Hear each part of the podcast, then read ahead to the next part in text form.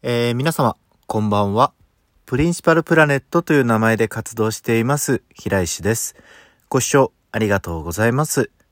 このラジオでは、私の日常でしたり、音楽やエンターテインメントに関しての情報をお届けしていこうと思っています。えー、さて、今回はですね、まあ、ゆるーくちょっと音楽の話をしていこうかなというふうに思っています。引き続きですね、こう、質問に答えてくださって、えー、音楽のジャンルというものですね、まあ、いろいろと教えてくださいまして、ありがとうございます。うーん、そこでこう自分がどんなあジャンルの音楽、音楽のジャンル聴いてきたのかっていうのを少しお話ししようかなというふうに思っていて、まあ、小さい時というか、うん、二十歳になるぐらいまでは、ほぼほぼ、まあ一般的に、あの、聞かれている方角というかポップスと、まあ、ちょっとこう、ロックに寄っていて、まあそれでも、あの、激しいロックっていうわけではなくて、こう、ポップロックというか、うん、方角のロックみたいなものしか聞いていなかったと思います。もうちょっと珍しいジャンルのものでしたりとか、うん、尖った音楽とか、そういったものは全然聞いていなかったと思います。でそれで上京してきてから、まあその音楽のその仲間というか、まあそういったあ人たちがこう聴いてる音楽っていうのも興味があって、一緒にカラオケとか行ったりして、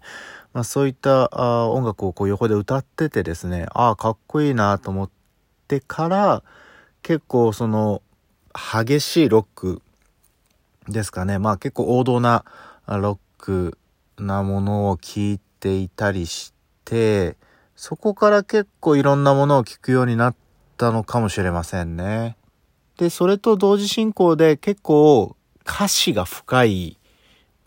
プスとか、ロックとかなんかそういったものって昔はなんか全然理解ができなくて、なんかそれよりもなんかなんとなくいいなっていうのを結構大切にしてたんですけども、途中から、あ、なんかいいこと言うな、みたいな、なんか人生とは、みたいな、なんか生きるとは、とか、人とは、みたいなものを説いてる、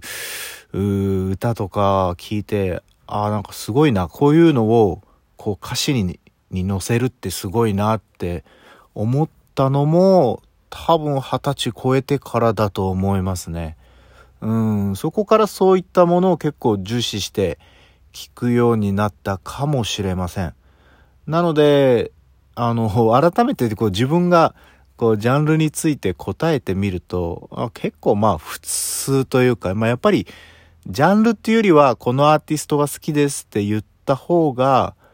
あ自分としては なんか伝えやすいなって思ったので、案外その答えてくださった方は、なんかちょっとジャンルって難しいなって、ちょっと思ってしまわれたかもしれないなっていうのを、改めてこう自分の立場で 考えるとそういうふうに思いましたね。まあなので、ちょっと答えづらい方とかは、もう全然好きなあのアーティストとか好きなあの曲とかでも全然構わないので、あの答えていただけると、あのすごく嬉しいです。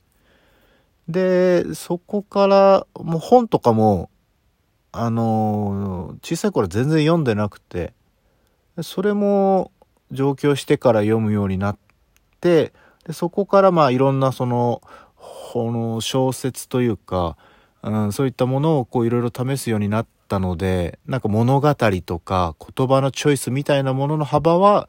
途中から増えていったような感覚ですね。